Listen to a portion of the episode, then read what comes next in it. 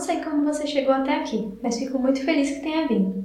Eu sou a Mariana. Eu sou a Késia. E, esse é o EAD Pra Quê? Antes de nós iniciarmos, nós queremos muito agradecer o apoio e as mensagens de incentivo que recebemos nas redes sociais. Agradecer as parabenizações pelo nosso primeiro podcast. Se você ainda não ouviu, volta lá porque tá muito legal. Esperamos muito que esse conteúdo realmente seja relevante e útil na sua vida. Nesse episódio, vamos discutir a importância do sono, os motivos que nos levam a negligenciar a nossa saúde e os impactos do processo de AD na nossa rotina de sono.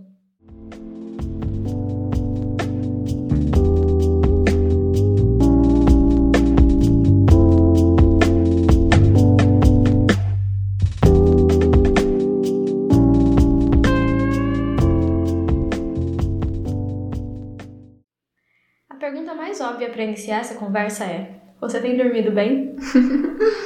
que pergunta difícil, né? Cheio de altos e baixos da minha rotina de sono.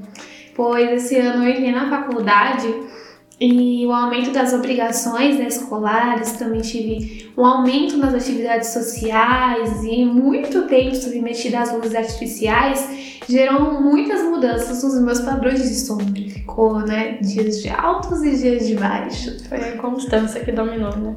Uhum. E na minha casa a rotina sempre foi muito noturna, e apesar de algumas tentativas que nós tivemos de mudar esse padrão, nós não conseguimos. É, o horário, o suposto horário de dormir, né, tem sido o horário que a minha casa está ativa, produzindo e funcionando. Então, cumprir o desafio foi é, bastante complicado, mas eu também tive, assim como você, dias de um ótimo funcionamento e dias que eu tive que aceitar a derrota, né?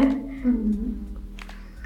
É, e esse tem sido o padrão de muitos adolescentes e jovens, né? Eles deitam mais tarde e acordam mais cedo, aumentando a sonolência diurna, além dos possíveis episódios de parassonias, como o despertar condicional, o sonambulismo, o terror noturno, contribuindo para uma menor qualidade do sono. Aqui a gente está se referindo a distúrbios do sono, certo? Exatamente. E um deles que tem sido muito relatado é a SAFs, Síndrome do atraso das fases do sono, que é um distúrbio do sono causado pelo relógio biológico fora do comum, alterando assim o período de vigília e do sono. O ritmo de temperatura corporal também, o ritmo hormonal também fica desregulado interferindo em outros círculos diários. E como foi a experiência com o desafio para você? Você acha que é possível tornar esse desafio um hábito ou não? Bom, para mim, né, deu uma oscilada, né? Teve dias de sim conseguir cumprir, mas também teve dias de eu ter que abrir mão para cumprir tarefas da faculdade, relações sociais, uhum. entre outros.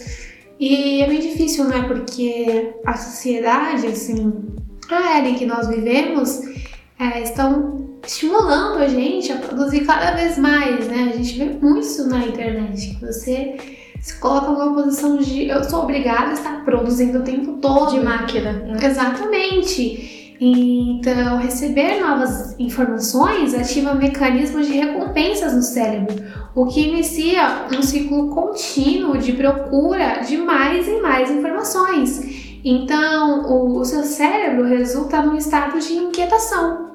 É. Então, mesmo tentando descansar, uhum. O seu cérebro fica inquieto. Isso é bastante ilustrado desse vício que a gente tem por distração, né? Às vezes, o que seria mais saudável para nós. Sim é ter um momento de descanso, de não fazer nada mesmo.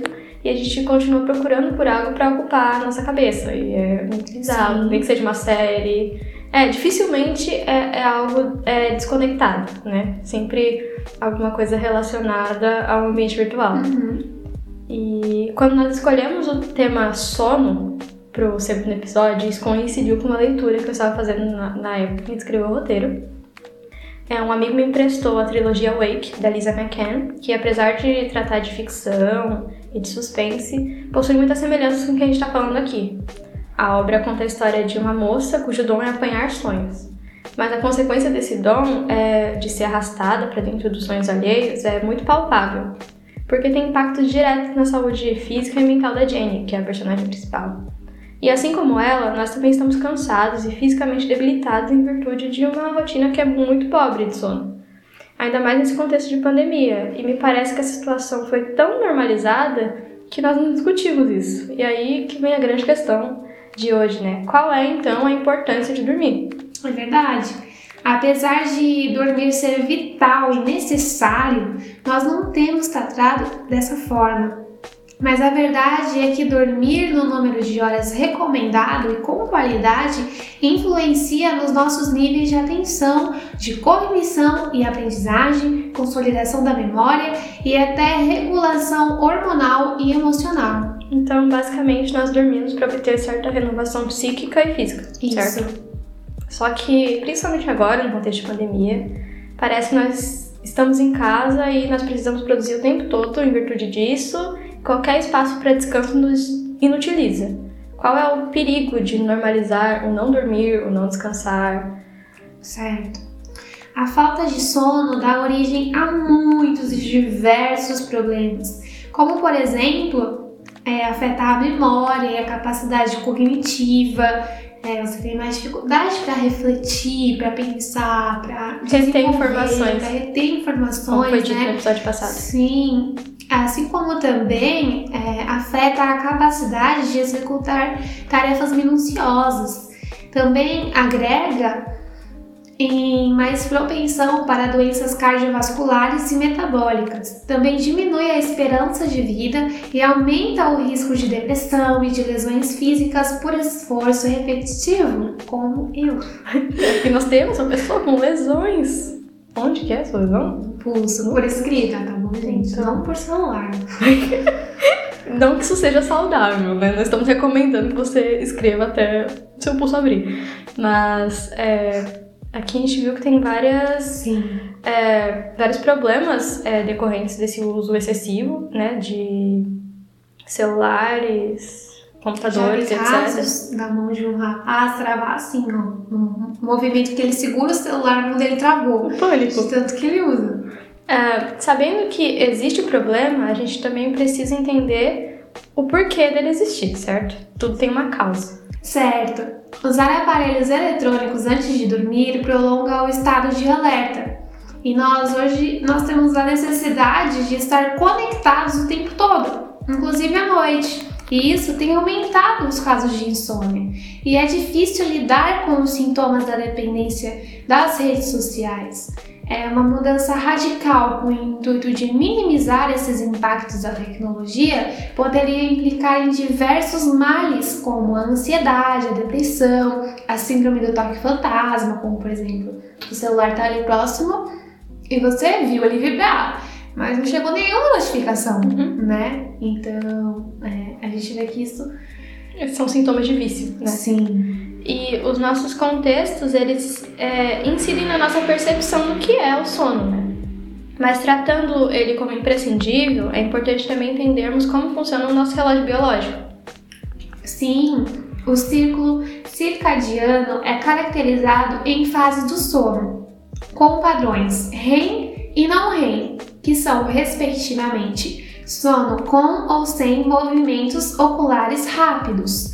No primeiro, o sono é mais profundo, há maior relaxamento do corpo e podemos sonhar através das ondas deltas cerebrais. É graças a esse estágio que nós nos sentimos revigorados pela manhã. No sono não REM, a atividade neural ela é mais lenta. Alternamos entre elas a cada 90 minutos. E sobre má qualidade do sono, nós falamos no primeiro episódio como o contato excessivo com dispositivos eletrônicos tinha influenciado na nossa rotina, certo?